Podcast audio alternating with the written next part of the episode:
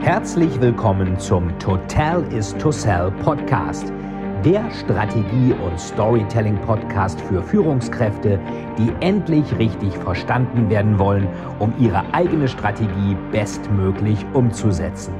Hier dreht sich alles rund um Ihre eigene Story und Strategie für Ihr persönliches Happy End. Viel Spaß!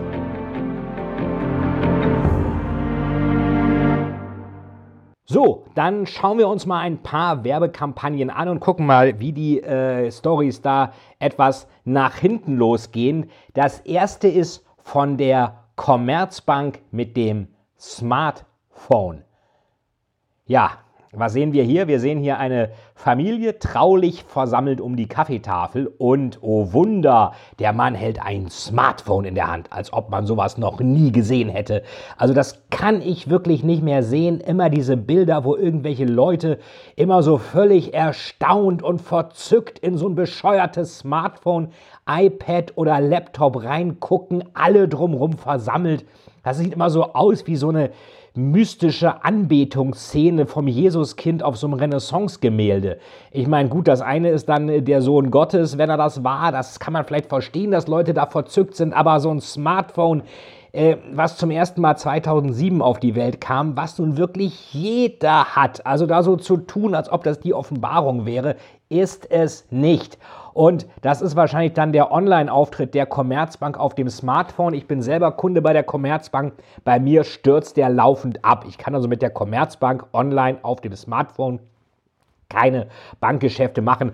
Und die gucken da alle rein. Und übrigens, der Mann äh, sieht man auch so ganz autistisch. Er guckt als einziger. Den Rest nimmt er gar nicht wahr. Der ist äh, so völlig fanat in sein blödes Smartphone mit dem nicht funktionierenden Online-Banking-Zugang. Die Frau, das dumme Frauchen darf so ein bisschen zugucken. Sie darf das Smartphone aber nicht anfassen. Sie hat wahrscheinlich auch keins. Sie muss das von ihrem Mann nehmen äh, und ihn wahrscheinlich so 50er Jahre artig um Erlaubnis fragen. Also das ist auch wieder so eine Zeitreise in die 50er.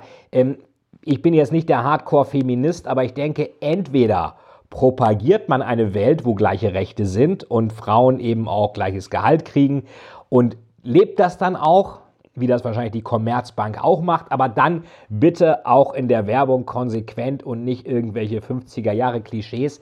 Die Eltern oder Schwiegereltern dürfen übrigens auch dabei sein. Die gucken auch ganz blöd aus der Wäsche, als ob sie sowas noch nie gesehen hätten.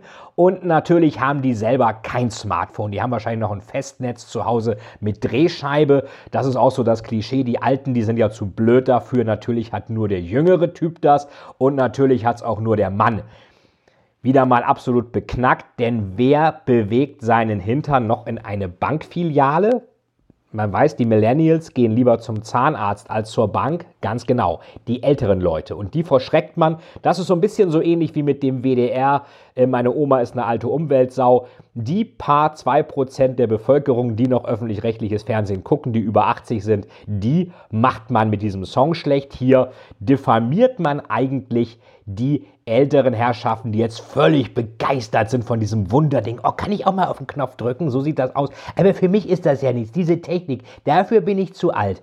Ähm, also es soll wahrscheinlich digital und irgendwie ganz toll wirken, aber es wirkt dann doch sehr antiquiert. Es wird etwas aufgebauscht, was schon seit irgendwie äh, seit 13 Jahren auf dem Markt ist. Das Smartphone von Apple und selbst Apple würde sich da nicht so positionieren, auch wenn sie es erfunden haben. Äh, Kunden werben Kunden ihre 100-Euro-Prämie. Wer ist da eigentlich jetzt der Kunde?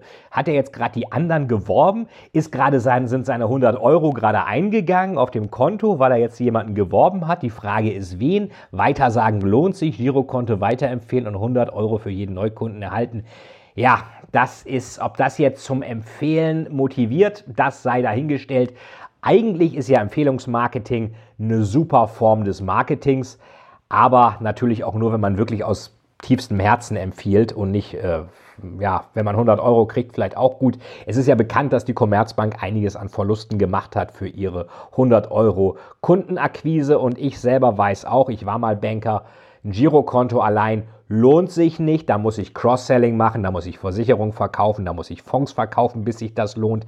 Wenn der dann sieht, was das alles kostet, dann guckt er wahrscheinlich nicht mehr so grinsend in sein Handy rein.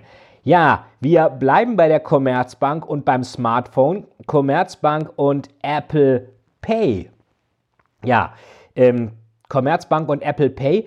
Das sieht so ein bisschen so aus, als hätten die selber Apple Pay erfunden, als hätten sie auch das Smartphone erfunden. Ähm, in Wirklichkeit sind sie jetzt nicht unbedingt die Ersten, die auf den Zug gesprungen sind mit Apple Pay. Ich habe ja selber bei der Commerzbank ein Konto und nutze Apple Pay bei der Comdirect, wo ich auch bin, die weit, weit vorher Apple Pay hatten. Also die tun jetzt so neu bei der Commerzbank. Ja, das heißt so neu in der Steinzeit. Also schnellsten im Hinterherlaufen. Ähm, die haben es jetzt auch mal begriffen. Es waren diverse andere Banken wie Deutsche Bank oder auch Comdirect, waren nun wirklich mit dem Apple Pay vorher da. Hier wird so getan, für die, die gar nichts mitgekriegt haben, als ob sie das schon alles ähm, ganz lange hätten. Ja, weiter geht's. Was machen Banken eigentlich? Äh, Bankengeschäftsmodell, sagt man so schön, an der Dresdner Bank in Düsseldorf stand mal ein schönes Schild. Wir nehmen Einlagen entgegen und reichen Kredite aus. Das ist eigentlich das Kerngeschäft einer Bank. Geld entgegennehmen und es für Zinsen anlegen für den Kunden und Kredite ausgeben. Und woran verdient die Bank? An der sogenannten Zinsmarge. Das heißt, ich gebe dem Kunden meinetwegen fürs Geldanlegen 2% und wenn er einen Kredit will, dieses Geld verleihe ich dann für 6%. 4% Zinsmarge kann ich schön von leben. Wenn man jetzt 0% Zinsen hat, klappt das nicht mehr so ganz. Von daher kann ich die Banken natürlich auch verstehen, wenn sie nach alternativen Einnahmequellen suchen. Und ganz besonders beliebt ist hier der äh, dritte im Bunde, der Ratenkredit. Das soll jetzt hier ganz authentisch wirken. Oh, die haben ihren Spaß, die spielen hier rum. Unser Ratenkredit erfüllt ihre Wünsche. Verwirklichen Sie mit dem Ratenkredit Ihre Träume individuell, günstig und schnell. Individuell und schnell. Wow, das reimt sich. Jetzt Ratenkredit beantragen.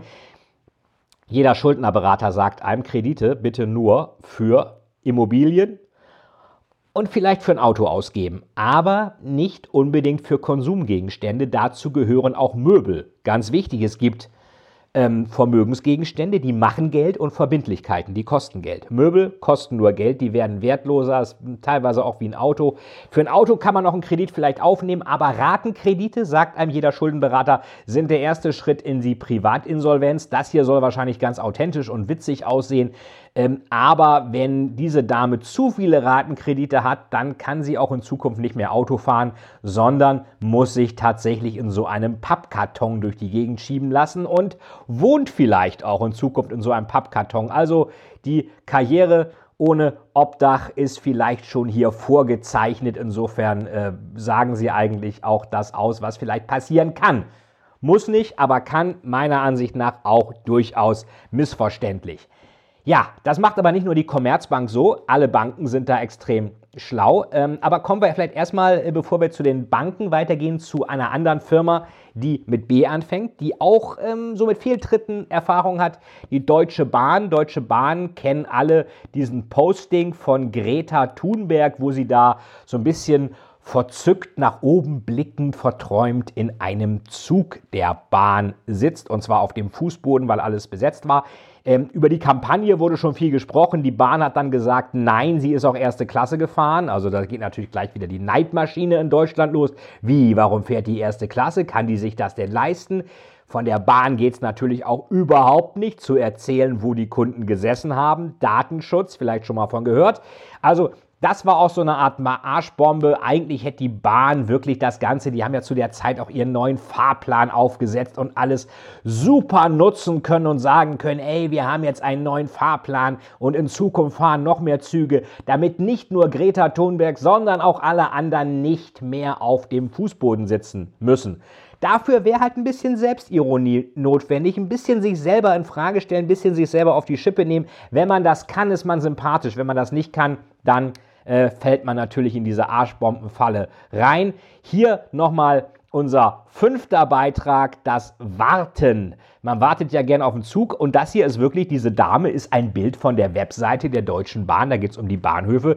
Die sieht jetzt meiner Ansicht nach nicht so happy aus. Äh, die guckt, äh, oh, na, ist ja schon wieder verspätet, schon wieder geänderte Wagenreihung. Zug kommt nicht. Kennt ja jeder. Ähm, du stehst am Bahnhof und dann steht da, Zug verzögert sich. 10 Minuten, 20 Minuten, 30 Minuten, 40 Minuten. Und irgendwann steht da, irgendwann kommt ein anderer Zug. Und dann ist der Zug, der Verspätung hat, frage ich mich immer, wo ist der? Ist der jetzt weg? Ist der ins Nirvana gefahren? In die Unterwelt? Äh, in den Hades? Äh, in die Hölle? In die Geisterwelt? Keiner weiß es. Also der ist weg. Das ist ein Geisterzug geworden. Und weil dann kommt plötzlich ein anderer und der andere ist dann praktisch weg. Und die Dame guckt auch so ein bisschen, na, ob das wohl alles klappt mit meinem Zug, wie ich mir das vorgestellt habe. Vielleicht ja, vielleicht nicht. Was ich mich sowieso mal frage, warum neuerdings auch der Berliner Hauptbahnhof, den finde ich sehr schön eigentlich, aber warum sind oben die Gleise immer so riesig hoch überdacht, also irgendwie 30 Meter Deckel, damit so richtig eiskalt ist im Sommer? An den Oberleitungen kann es nicht liegen, die sind nicht 30 Meter hoch. Und früher war das notwendig wegen dem Dampf, wegen den Dampfloks, damit der Dampf abzieht. Ich sehe immer weniger Dampfloks, also eigentlich ist das doch nur dafür gedacht, damit der Kunde sich den Arsch abfriert. Die Dame friert nicht, weil es Sommer ist, aber sie guckt sehr skeptisch. Wer wirkliche Schmerzen erleiden will, der muss mal mit der Bahn Fahrrad fahren. Also nicht äh, Fahrrad in der Bahn, sondern Fahrrad mitnehmen. Das ist wirklich Pain in the Ass. Und hier Nummer 6, Deutsche Bahn und Fahrrad. Ähm, die Dame sieht auch nicht gerade richtig happy aus ähm, so äh, mit dem Helm und, und, und das Gesicht ist nicht so, dass er sagt, ah toll, es ist ja so bequem, hier ein Fahrrad reinzukriegen. Die Deutsche Bahn ist auch eines der wenigen Bahnunternehmen, wo man eben nicht ebenerdig reinkommt, sondern immer so tausend Stufen hochlaufen muss, so richtig so, so einen Weg an die Spitze nach oben sich erkämpfen, so Gipfelsturm, der deutsche Untertan muss dann nach oben in seine Bundesbahn sich da rein bemühen und Koffer hoch. Also wie das ältere Leute oder Gehbehinderte oder wer auch immer hinkriegen sollen, ist mir ein ein riesiges Rätsel. Ähm, und wie man da mit dem Fahrrad komfortabel reisen kann, Fahrrad durch diese komischen Türen durchkriegt, ist mir auch ein Rätsel. Und entsprechend sieht diese Dame halt auch so aus, als ob ihr gerade die Petersilie verhagelt wäre. Das kann ich auch verstehen. Aber intern wird offenbar auch daran gearbeitet, alles besser zu machen. Der siebte Beitrag, die Riesenschrift bei der Deutschen Bahn, das ist auch von der Bahn-Webseite. Wirtschaftlich, effizient, nachhaltig. Fragt man sich so ein bisschen, haben die alle Probleme mit den Augen? Ist das irgendwie so eine Art, äh, geht das da bei denen nur in Großbuchstaben? Und ähm, wenn also die gesamte Steuerung der Bahn dermaßen grobmotorisch vonstatten geht in solcher großer Schrift und nur drei Worten, dann ist es vielleicht auch kein Wunder, dass Züge zu spät kommen. Wie sieht das aus? So ein bisschen nach Sehbehinderung irgendwie. Ähm, also meiner Ansicht nach auch so ein bisschen wird der Zuschauer hier für blöd gehalten, weil man ihm da so drei Worte hinklatscht auf dem Bildschirm. Und diese Dame davor ist natürlich wieder eine Frau, die da irgendwie so die blöde Rolle spielt, die ähm, sitzt dann davor und hat dann diese riesigen äh, Großbuchstaben vor sich. Wirtschaftlich, effizient, nachhaltig. Ja, was denn? Bahn-Business, was soll das sein? Das sind nur Beschreibungen. Da müsste stehen, die Bahn ist wirtschaftlich. Ist sie nicht, sie macht Verluste. Sie ist effizient. Naja, Verspätungsrate spricht nicht für effizient, sie ist nachhaltig. Ja, die ICEs fahren mit Ökostrom, die anderen, soweit ich weiß, nicht. Die Dieselloks schon gar nicht. Also Vorsicht mit solchen Behauptungen. So, kommen wir wieder zu den Banken. Ähm, Deutsche Bank, der achte Beitrag, Videoberatung. Hier haben wir wieder das Klischee, wie wir es kennen. Wer sitzt vorm Rechner? Der Mann. Wer guckt so ganz interessiert, oh, was ist das denn da? Oh, toll, Technik, da blinkt was. Kann ich auch mal gucken? Ja, aber nicht raufdrücken. Finger weg. Okay, nie darf ich was. Also ganz, ganz dummes, schlechter Klischee, wie der Mann guckt drauf, Frau guckt so ein bisschen blöd zu. Mehr Flexibilität bei der Beratung einfach und bequem von zu Hause oder unterwegs Beratungsgespräch führen. Das möchte ich sehen, dass das funktioniert, vor allen Dingen im digitalen Dritte Weltland Deutschland, wo es eigentlich außerhalb der eigenen DSL-Wohnung so gut wie kein Internet gibt. Es sei denn, man hat irgendeinen so Telekom-Mobiltarif, wie ich ihn habe. T-Mobile macht da wirklich einen super Job. Ähm, ich kann mein Smartphone in ganz Europa als Hotspot nehmen mit Hochgeschwindigkeit. Muss man aber auch, dann klappt vielleicht auch so eine Videoberatung. Ansonsten geht das nur zu Hause und dann darf Dummchen Frau ihrem technikaffinen Göttergatten, der natürlich auch für die Finanzen zuständig ist. Die Frau hat nichts zu melden, die kriegt ihren Einkaufscheck äh, zum Shoppen und so ein bisschen Leckerli jeden Monat und verdient natürlich auch kein eigenes Geld. Solche Klischees werden hier äh, meiner Ansicht nach in der inoffiziellen Story bemüht. Und genauso Deutsche Bank Baufinanzierung, der neunte Beitrag hier mehr zu Hause fühlen möglich mit unserer Baufinanzierung, die sich an ihre Lebenssituation anpasst. Und natürlich, wer arbeitet am Bau? Der Mann. Wer hilft ihm? Der Sohn. Wer hilft nicht mit und hockt drin und guckt Desperate Housewives oder was auch immer? Die Frau. Ähm, vor allen Dingen auch eine komische Baufinanzierung, die so auf Kante genäht ist, warum auch immer, dass der Mann noch die letzten Sachen selber als Heimwerker machen muss. Also ich hätte ja lieber ein schlüsselfertiges Haus. Aber das mag jeder so machen, wie er will. Zeitnahe, unkomplizierte Abwicklung. Ja, das scheint so zu sein. Wenn die kann ja nicht so unkompliziert sein, wenn am Ende noch mit einer Bohrmaschine selber Hand angelegt werden muss. Kompetente Ansprechpartner, der eigene Sohn, der muss helfen, auch nach dem Einzug. Oh, das ist aber gnädig. Ich dachte, das wäre so anhauen, umhauen, abhauen. Ähm, Beratung übrigens durch Baufinanzierungsexperten. Das beruhigt mich jetzt dass die Baufinanzierung durch Baufinanzierungsexperten gemacht wird. Ich dachte, das wären irgendwelche schwarzen Ritter äh, oder irgendwelche Second Sons von Game of Thrones oder die Beratung erfolgt vielleicht sogar durch Tiefseetaucher. Aber hier Baufinanzierung erfolgt durch Baufinanzierungsexperten. Jetzt ist meine Welt wieder in Ordnung. Also, das ist auch so ein bisschen seltsam. Wir kommen nochmal zu einer Branche, die auch nicht immer sich beliebt macht. Ein ganz besonderer, ähm, naja, äh, ganz besonderes Unternehmen, was ich immer äh, mittlerweile gar nicht mehr nutze, weil es einfach seinen Job nicht macht, nämlich abheben, ist Eurowings, Teil 10. Eurowings ähm, hier, ich meine, das sieht ja alles schön aus. Ich muss auch sagen, die Mitarbeiter bei Eurowings in der Kabine sind sehr freundlich, ist immer toll, wenn das mal klappt. Problem ist nur, die fliegen ja nie. Es ist immer, jeder Flug ist immer gecancelt. Ich hatte bestimmt 2019 über 10 gecancelte Eurowing-Flüge und zwar immer kurz vor Abflug wurden die gecancelt. Deswegen fliege ich mit denen nicht mehr. Die können alle gleichzeitig einen Handstand machen, die können Feuer spucken, die können Dämonen beschwören, die können irgendwie, keine Ahnung, aus, aus, äh, aus, aus, aus, aus, äh, aus Wackelpudding Feuer machen. Mir egal, ich fliege mit denen nicht mehr. Hier sieht man, das gibt es nur in Flugzeugwerbung. Immer ist hier der Sitz neben dem Herrn, der ist frei. Wann erlebt man das mal, dass irgendwo mal ein Sitz frei ist? Selten. Also die Flugzeuge, das ist, und das glaubt einem doch keiner, das glaubt denen doch auch keiner. Die verdienen doch am meisten Geld, wenn sie alles vollstopfen. Jeden, also Seatload Factor. Es werden ja auch Flüge gecancelt, weil der Flug nicht voll wird. Also den glaubt, und hier tun die so, als ob die das toll finden, wenn die Sitze leer sind. Ja, die Kunden finden das toll, aber die Fluggesellschaften doch nicht. Es sei denn, man macht Business Class, muss man aber mehr bezahlen. Also, Vollkommen unglaubwürdig das Bild vom Fliegen, das wirkliche Bild vom Fliegen, das ist hier die Realität, äh, auch im zehnten Beitrag. Das sieht eigentlich immer so aus. Übrigens war das eine Priority Boarding Schlange. Jetzt fragt sich der Laie, wenn das schon die Priority Schlange ist, wie sieht dann die Nicht Priority Schlange aus? Antwort, das willst du gar nicht wissen. So, machen wir mal weiter. Ähm, was wir haben wir noch? Wir haben nochmal eine Bank. Ähm, nochmal eine Bank, ähm, und zwar äh, die Volksbank. Volksbank. Der elfte Beitrag für heute. Die Volksbank. Ähm, Depot und Brokerage der Volksbanken Raiffeisenbank mit echter genossenschaftlicher Beratung. So, und irgendwie, die sieht jetzt nicht so aus, als ob sie zufrieden ist mit dem Depotauszug. So ein bisschen, als ob ihr gestern oder heute oder vielleicht auch morgen noch die Petersilie verhagelt wäre. Und vor allen Dingen, wenn ihr mal ganz genau schaut, schaut ihr das hier mal an die hält das ja, du musst dir jetzt eine Spiegelschrift vorstellen. Das geht, dieser Chart, der geht runter. Wenn du von rechts nach links hier das guckst, geht es runter, dann geht aber auch von links nach rechts runter. Das heißt, die haben ja einen Chart, wo die Kurve runtergeht. Also falls sie da nicht gerade einen, einen Put-Optionsschein oder irgendein Futures, der runtergeht oder einen Leerverkauf verkauft haben, wo man bei fallenden Kursen gewinnt, was ich mal für Privatanleger nicht glaube, dann ist das verständlich, warum diese Dame äußerst säuerlich aus der Wäsche guckt. Ist das eine schlaue Positionierung für das Brokerage Depot? Nein. War das Absicht? Wahrscheinlich auch nicht. Aber doof ist es trotzdem.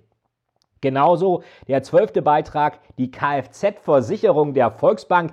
Da sieht der Typ aber auch so ein bisschen grantig irgendwie aus, so nach dem Motto, naja, also den Lackschaden hätten sie mir ja ruhig über bezahlen können. Verstehe ich jetzt nicht, warum das nicht ging. Habe ich angeblich nicht angegeben, habe ich nicht unterschrieben, ne, Scheißladen. Also der sieht jetzt nicht so aus, als ob all seine Wünsche erfüllt worden wären. Und da frage ich mich, warum man dann so einen Gesichtsausdruck für so ein Model nimmt, der oder die eigentlich Vertrauen rüberbringen soll. Unabhängig davon, wie das Produkt jetzt ist, aber die wollen doch, dass der Kunde das Produkt gut findet. Und dann sind da solche Fotografen, wenn man die nimmt, braucht man keine Feinde mehr. Also ich verstehe es nicht, vielleicht versteht ihr das, würde ich mich sehr freuen über Kommentare von euch. Ähm, so, und jetzt hier nochmal äh, Volksbank. Ähm, der Typ, also steht hier, jeder Mensch hat etwas, was ihn antreibt. Also was den antreibt, weiß ich nicht. Wahrscheinlich sein Betreuer, der ihn morgens aus dem Bett schmeißt. Aber der sieht nicht so aus, als ob das jetzt der Macher vor dem Herrn ist. Vielleicht ist es ein ganz toller, intelligenter, netter Typ, aber der Gesichtsausdruck ist meiner Ansicht nach schon sowas von dämlich, dass das überhaupt nicht seriös aussieht. Ich weiß auch gar nicht, was der da überhaupt hat. Ist das ein Schaltplan? Ist das irgendwie so ein, so ein Weg im Fantasy-Rollenspiel, wo die Reise hingeht? Also weiß man überhaupt nicht, was das überhaupt zeigen soll. Hat etwas, was ihn antreibt, den treibt also sein komischer Zettel an. Und was ist das Ding dahinter? Ist das eine Wendeltreppe? Treppe, keine Ahnung. Also das ist maximal kryptisch, das könnte auch so ein Rätsel aus dem Herrn der Ringe oder Game of Thrones sein. Und dann der 14. Beitrag hier nochmal, jeder hat etwas, was ihn antreibt, also den offenbar Zähne putzen. Was hat Zähneputzen mit Bankgeschäft zu tun? So nach dem Motto, ja, muss man ja machen, ich muss mir jeden Morgen die Zähne putzen, ich muss auch zur Bank, ja, muss ich leider.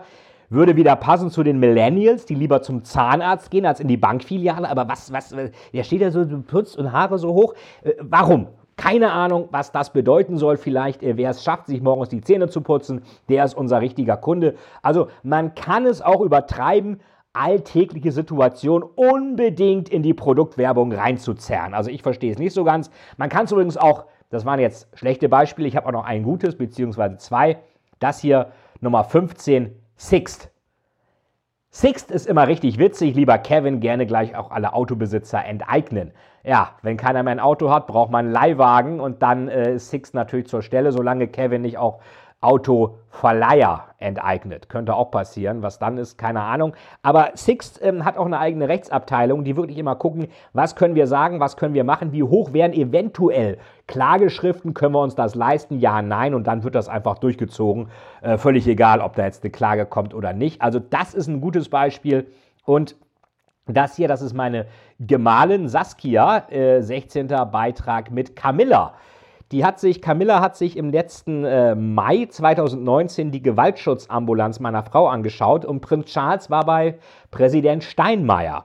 Und ähm, wir hatten dann überlegt, was könnte man denn machen und haben dann gesagt, da jetzt das neue Baby ja kommt, wo noch keiner wusste, ob Junge oder Mädchen von Meghan und Prinz Harry, damals wollten sie noch der königlichen Familie ähm, weiter erhalten bleiben, hab ich, haben wir dann gesagt, äh, Mensch, vielleicht schenkt man ihr so einen Babyboy-Luftballon und so einen Ampelmännchen-Strampler. Und das fanden die Medien dann so toll, dass alles andere egal war. Also auch was meine Frau da jetzt macht in der Gewaltschutzambulanz äh, der Charité, äh, war äh, sekundär. Das ganz Wichtige war dieser Strampler und dieser Luftballon. Und da musste die Camilla auch noch mal raus und noch mal sich filmen lassen mit dem Luftballon und dem Strampler. Und die beiden Bilder, die in der internationalen und auch deutschen Presse von diesem Tag übrig blieben, von dem Besuch von Prinz Charles und Camilla in Berlin, waren Präsident Steinmeier und Prinz Charles. Steinmeier überreicht einen Teddy und meine Frau Saskia und Camilla und Saskia überreicht den Ampelmännchen-Strampler und schließlich noch einen Luftballon.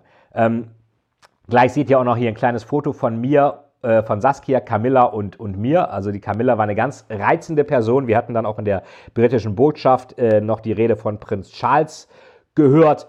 Und insofern war das ein ganz gelungener Tag, gelungener Abend. Das heißt, man kann auch gut und prägnant formulieren und Stories erzählen. Nur ganz gefährlich sind Dinge, die nicht vollkommen klar ein Ziel treffen.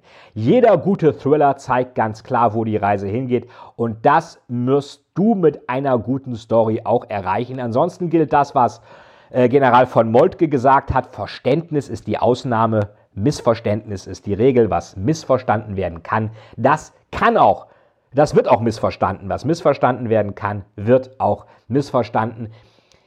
Ich freue mich, dass du heute wieder dabei warst und schreib mir gerne eine Kritik bei iTunes und bei YouTube und schreib mir auch rein, wie du das siehst. Wie findest du diese Werbung und fallen dir vielleicht auch noch ähnliche Stories ein, die wir hier auch noch mal behandeln sollten?